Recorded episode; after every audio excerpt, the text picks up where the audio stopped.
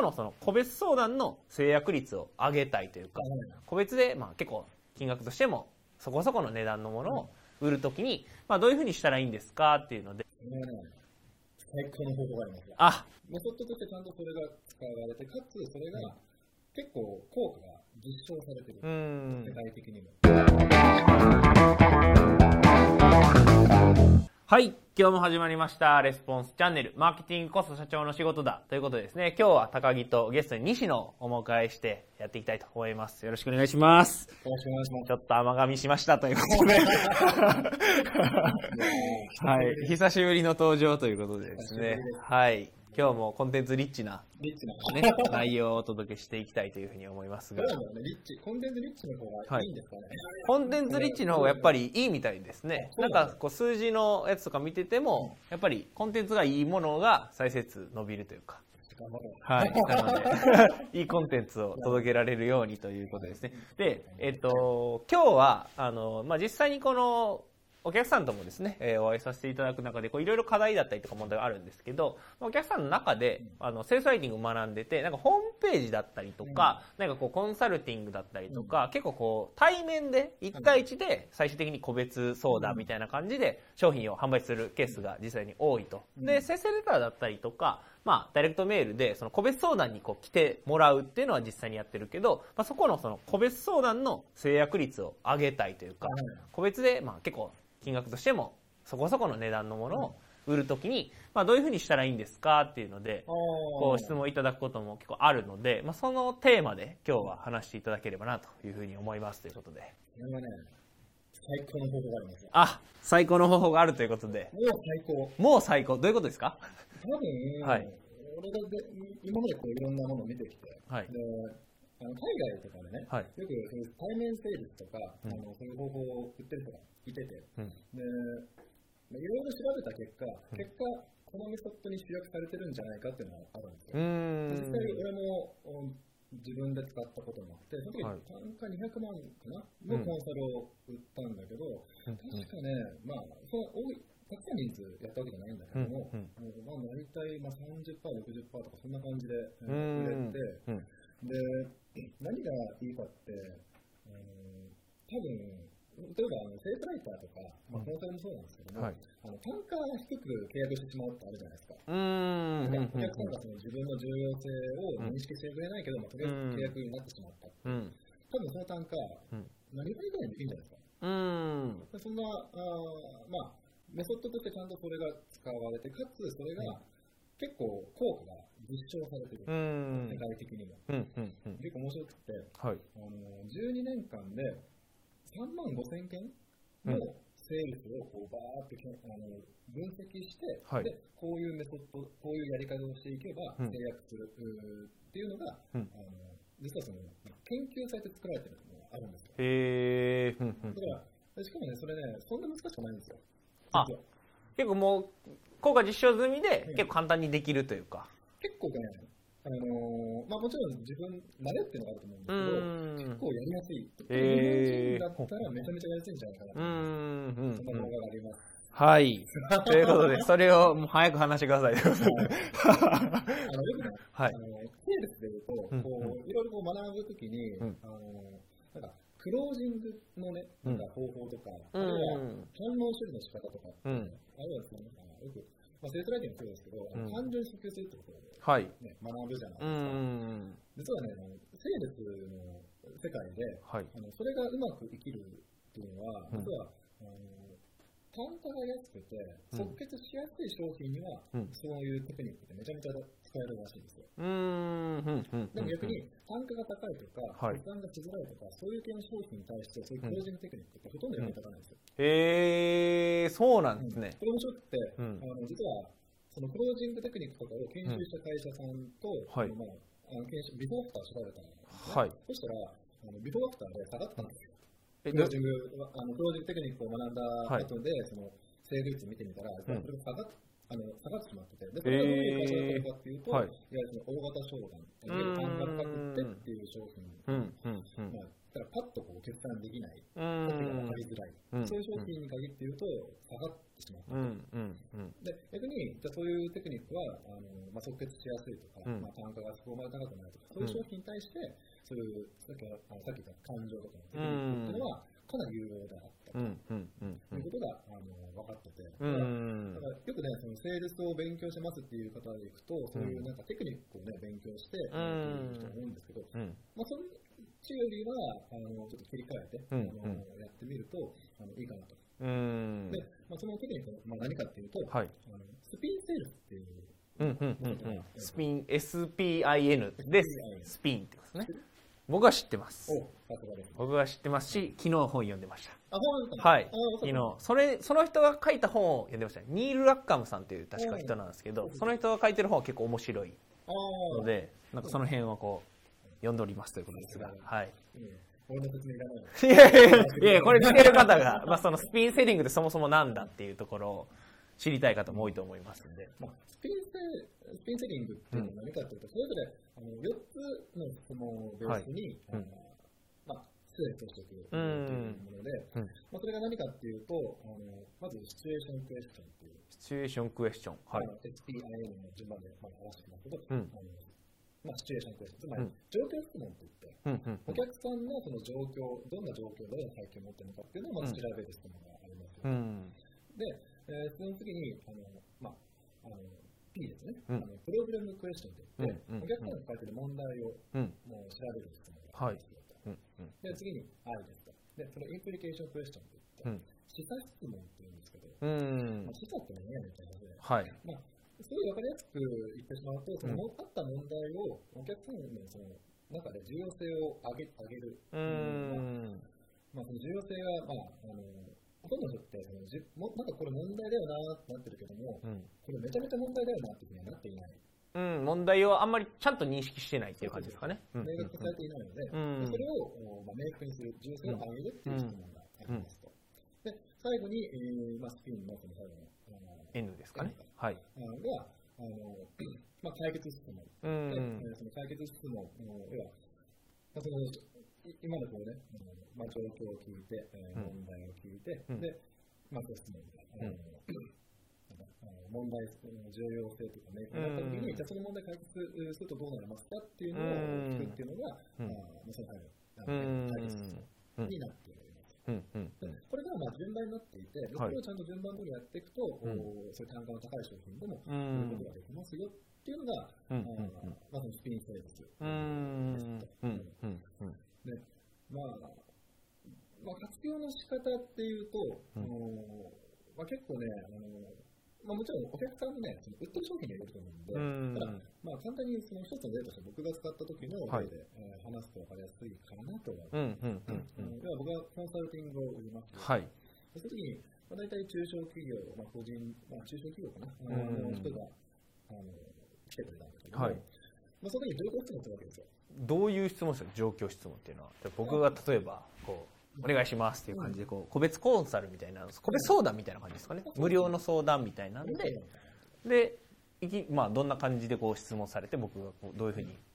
えっと、まあ、最初はもう簡単で、まあ、どんなビジネスしますか、はい、まあ、あと前提情報もらって、前提情報もらってるんだけれども、うん、どんなビジネスをしてるんですか、うん、まあ、誰に、どんな商品売ってるんですか、うん、まあ、どれぐらい何かやってるんですかとか、うんでお客さんどれぐらいいるんですかとか、うん、でそういうもう、一般的な、はい、まあ、本当にそういう、なんだろうな、知っておきたい情報、これを、まあ、まず聞いていきます。はい、ただ注意があって、はい、あの多分、よくあのベテランと、うん、あのなんか、まあ、視聴者さんで行くと、すごい分かれ目がちょっと出てくるんですけど、はい、あの質問の内容とか、うん、ものによっては、この人分かってねえなって思われてしまう可能性がある。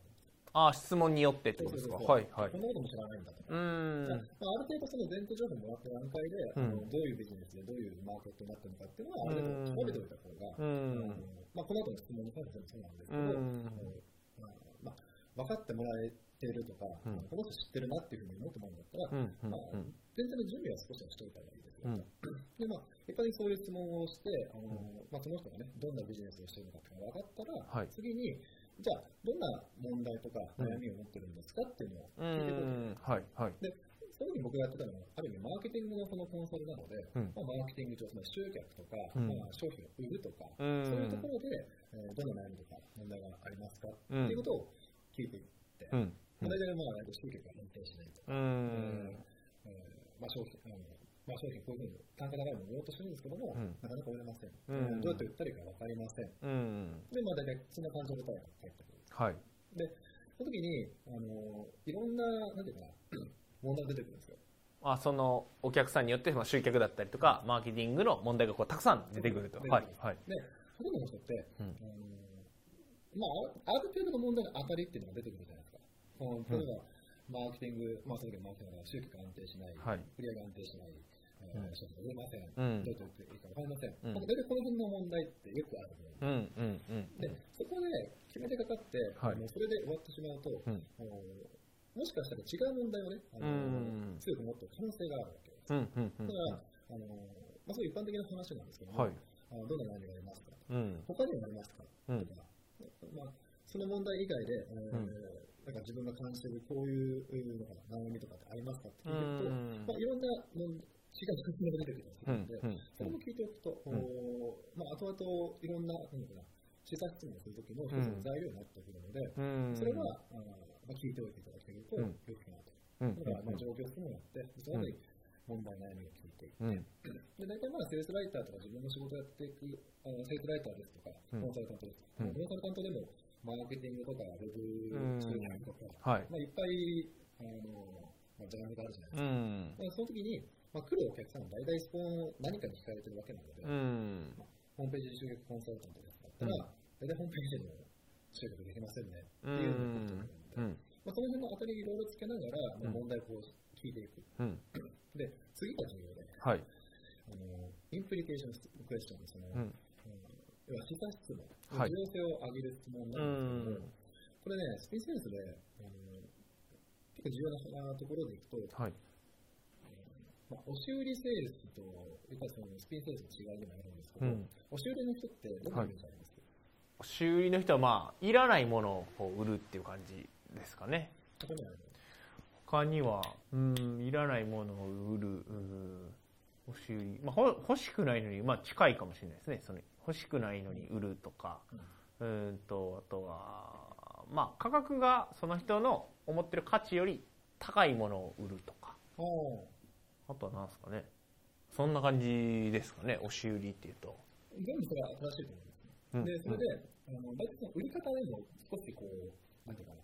特徴があって、うんうん、押し売りっていらないことめっちゃ喋るんですよ。ああ、うんうん、いらないことって言っちゃあれですまあ、その人が売るっていう時には必要な材料を喋ってるんですけども、そのお客さんって、そこにね、すべての内容が、す、べ、て、例えば俺が話してる内容がフィットするかというと別問題。ですね。で、あの、まあ、商品を売るときに、うん、まあ、その問題や悩みがあって、その悩みを解決するための商品って言いたいんですけど、実際それによって、うん、お客さんが持ってるその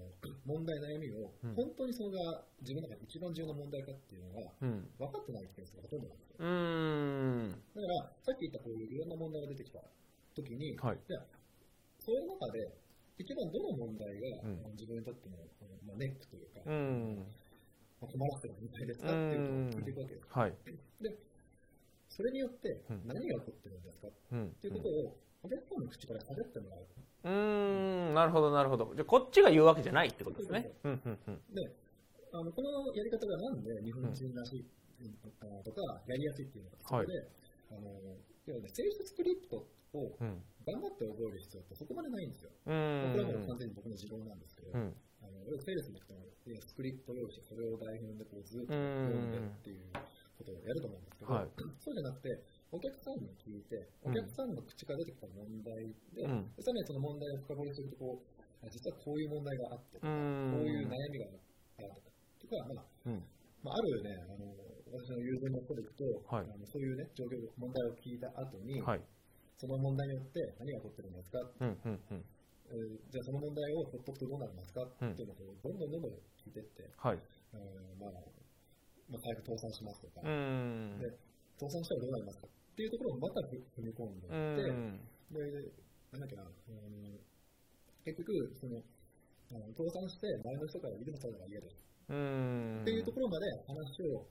深掘りしていったら売れるっていう状態。キラーワードが出てくるみたいな。でも、ほとんどの人って、自分が話す内容をどうしようかとかって考えるじゃないですか。そうじゃなくて、その聞いた内容を、どうやって、あの、お客さんの口からそれを放ってくるどうなって、で、それがどこに問題を感じているのかってい。うのを、どんどんどんどん聞いていっていただきますと。まあ、そのインプリケーションベースと、まあ、その、自分のなんかな問題を放ってどうなっていくのか、うん、でそれをお客さんの口からどんどんどんどん喋ってもらう。と、うん、そうすると、セリアスに使える材料がたくさん出てくるんですよ。うん。こんなことになるんだと。か、っていうのももちろんあると思います。で最終的にその、まあ、出てきた問題、さっき問題質問で出てきた質問に対して、はい、深掘りして、深掘りして、深掘りして、で、えー、でその深掘り、ある程度絞れた段階で、うん、えー、じゃあ、こういったものだあ悩みとか問題が解決されたらどういうふうになりますかっていうことを、今度はまたお客さんに聞くわけです。うんうんうんうん、でよく僕らの世界だったらベネフィットっていう言葉を使いますけども、はい、そのベネフィットを自分から話すんじゃなくて、お客さんの口から喋ってもらう。うん。もう本当にそれを繰り返して、うん、自分が喋る内容を覚えるんじゃなくて、うん、お客さんにその喋る内容を言ってもらう。うん、だから、まあ、大体よくね、セールスって、うんまあ、喋るんじゃなくて、はい、ここを聞く、相手が、まあ、例えば、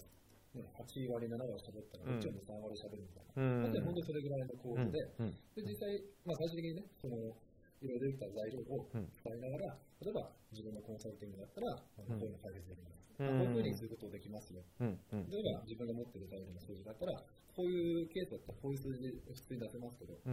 でそれだったらどうですか？それだったらめちゃめちゃ価値があります。めちゃめちゃ価値があります。って言ったら、じゃあ、それ一緒に僕と一緒にやりませんか？っていうふうに、えー、最終的に、まあ、契約をしていく。うん、でまあ、俺の場合はまさにその典型で、はい。まあ、マーケティングのまあ、もろもろの問題があったときに、うん。まあ、大体その、まあ、講座を売るとか、セミナー売るとかだったわけなので、まあ、こういうモデルがあってとか、こういうふうにできますか、できますけど、うん、どうですかって言ったら、大体お客さんがすごく乗り気になってくるので、最終的にもう、何か、まあ、その個別コンサル、まあ、200万だったんですけども、うん、200万の契約をそのまままあ、その場で書いてもらって、うん、えー、まあ、制約したっていうのが、うん、あのまあ、僕が使ったあ時のスピンセールス、うん。でそれに対して僕は、何かな、あのそのセールスのスクリプトを覚えたりとかっていうのは、僕しなかったんですよ。うん、正確にはできなかったんですから、はいはいはい。ただ、まあ、それができたおかげで、まあ、200万のコンサルを売ることができて、うん、多分、ウェブで、なんだろう、コンサルやりますよって言ってもね、そんなに受けないわけですよ。ね、あのお客さんと何ができるか分かんないし、何してくれるかも分からないし、その時にそういう個別コンサルで、相手のその問題とかをいろんなこう知った上で喋って、まあ、セールスできたら、あのまあ、すごい楽、まあ、言葉は悪いけど楽に契約できてしまうっていうのが、そのスピンセールスのめちゃめちゃいいところ。で、話聞いてみると、ほとんどの人このこと、このスピンセールス知らない。ただ、あの、アメリカでそういうね、なんか、対面セールスの技法とか見てみると、このスピンセールスの内容が大体、あの、元なんじゃないかなって疑いたくなる、うん、ものが非常に多かった。うん、なるほど、なるほど。じゃ今日のその実際そのスピンセリングっていうので、えっ、ー、とまあ、シチュエーションを聞いて問題聞いてでそれをこう問題を深掘りするというか優先順位を上げていって最後に解決策っていうところなんですけど、まあ、実際これ見ていただいている方が、まあ、これからこうスピンセリング、まあ、やってみようってなった時にまず何から始めたらいいかみたいな、まあ、第一歩としてこういうことをやると、まあ、進めやすいですよみたいなのがあったら教えていただきたいんですけど。もうね、あの、すごいシンプルに、はい、あのまあ、その条件だと思うんですよ。うん、あの例えばもうずっと喋ってしまうとか、うん、いうケースの人もいれば、あのなんか聞いてるんだけど、うん、なかなかうまくいきません。うん、で、まあ、本当にその2パターン分けて考えると、はい。はい、まず、喋りにくてしまいますから、はい、もうあの冷静に質問しましょう。うん、で、お客さんが使った言葉じゃないと喋れませんよっていうルールをつけてもいいと思います。ううんとそれどういう意味ですか？自分で喋る言葉自分で喋ってるってことは、うん、自分の中のその喋りたい言葉っていうのがたくさんあるはず、でその時に、まあ、質問以外ねそのお客さんが発した言葉で、はい、あの自分のその持っている言葉を言い換えてあげるっていうのを変えるだけでも結構お客さんの反応って変わると思うんですよ。なので、えーまあ、喋りたいことたくさんあると思うんですけども、まあ、例えば問題質問して、はい、あのこういう問題がありまして、はい、でちゃんと審査質問をして、うん、その問題を深掘りしたときに、それだったらこういう、まあ、僕はこういうことやってて、こういうことできますよっていうふうに変えるだけでも、全然お客さんの印象が変わると思うんですね。なので、まあ、お客さんの自分が喋るんじゃなくて聞いて、その聞いた上で、その人の言葉を使って喋るっていうルールを、まあ、作ってみる。うん。まあ、喋りあの大体ね、結構セールスの喋りたい人が多いので、まあ、そこをこらえて、まあ、聞いてみると。うん、で、あと結構聞いてるんだけど、はい、なかなかうまくいってませんというケースは、あのもう少し、あの試作質問とかね、うん、要は、もともと持ってる問題がどういう問題を引き起こしているのか、うん、悩みがどれくらい深いのかっていう質問を、うん、質問を増やすことを意識した方がいいと思います。このスキンセールスのいいところって、はい、要は営業とかセールスをある意味、なんだろうな、テンプレートみたいにできることが、実はすごい一つのなんか大きなメリットで、例えば、えー、シチュエーションクエスチョンしてる回数、はい、問題質問してる回数、うん、質問してる回数、解決質問してる回数、これって結構数字として出せるんですよ。考えば。で、その時におそらく問題質問とかはしているんだけれども、はい、それによって何が起こってるのかまでも深掘りができてないっていうケースがおそらく多いんじゃないかなと思うので、それだったら、あ一体そこを、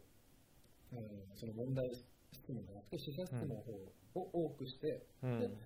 その上で、えー、多分試写質問を多くしていけば、うん、おそらくそのお客さんがその話を聞く、うん、なんか姿勢っていうのが変わってくるわけなので、そこで自分の商品を売るとか、っていうことをしてみると、一番いいかなと。特にセールスライターの方であれば、はい、あのこの部分は結構重要視した方がいいかなと思います。お客さんのその頭の中で、セールスライターができる、セールスライターしてくれること、うん、あるいはそのできることの重要性がどれくらい深いか、まあ、うちのお客さんだったらね、結構大きい感じる人いると思うんですけど、うんうん、そうじゃないケースで行くんだったら、あちゃんとそういうあのお客さんの問題と、その問題によって起こされる、うんまあ、なんかでかい問題、うん、それをお客さんの口から聞いていかないと、うん、結構契約する段階で単価が低くなったりすることが、多いので、うん。まあ、そういう部分を見ていただけると、まあ、自分のね、個別相談、あ個別相談の成功率っていうのが結構良くなるんじゃないかなという感じですね。なるほど、なるほど。ありがとうございます。じゃあ今日のこのテーマ、まとめていただくと、どんな感じになるでしょうか、はい、まとめると、はい、あのお客さんのことをよく聞きましょう。うんうんうん。っていうことじゃないですか。なるほど。だいぶ走られましたが。まあ、スピンセリングって本があるので、まあ、ぜひぜひそれをこう見ていただくと、すごい今日話した内容がもっと具体的に。はい。意外に知らない。あ、そうなんですね。あの営業マンの人でも、うん、知らない人めっちゃ多かったんですよ。へえ。一体どっかの本に聞いたときに、はい。ほとんど手は合わなかったです、ね。へえ。ああ。勉強、勉強ですけどみんな勉強ですね。うん。中でもちょっとマニアックなとかで、あんまり知らない、まあ確かに、なんか営業セールスの本で何万個突破されないですか。うんうんうん。まあ一切ないじゃないですか。まあそうですね。かなり骨太なんで。うんまあでも書店に行ったら置いてる本ですけどね。あ、でも下で置いてましたよ。はい。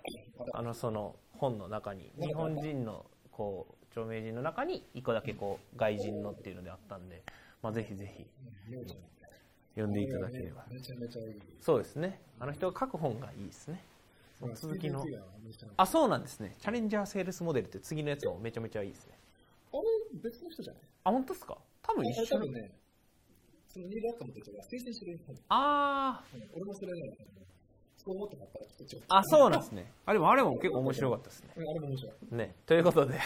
結構なんか最後に本の話みたいになりましたけど、ぜひぜひ、えっ、と、ご自身のビジネスでもですね、まあ使っていただければと思いますし、本買ってもらうのが一番いいと思いますよね。この2冊だったらもう、OK じゃないそうです。なので、ぜひぜひ買っていただければと思います。はい。ではですね、本日のレスポンスチャンネル以上で終了となります。最後までご覧いただいてありがとうございました。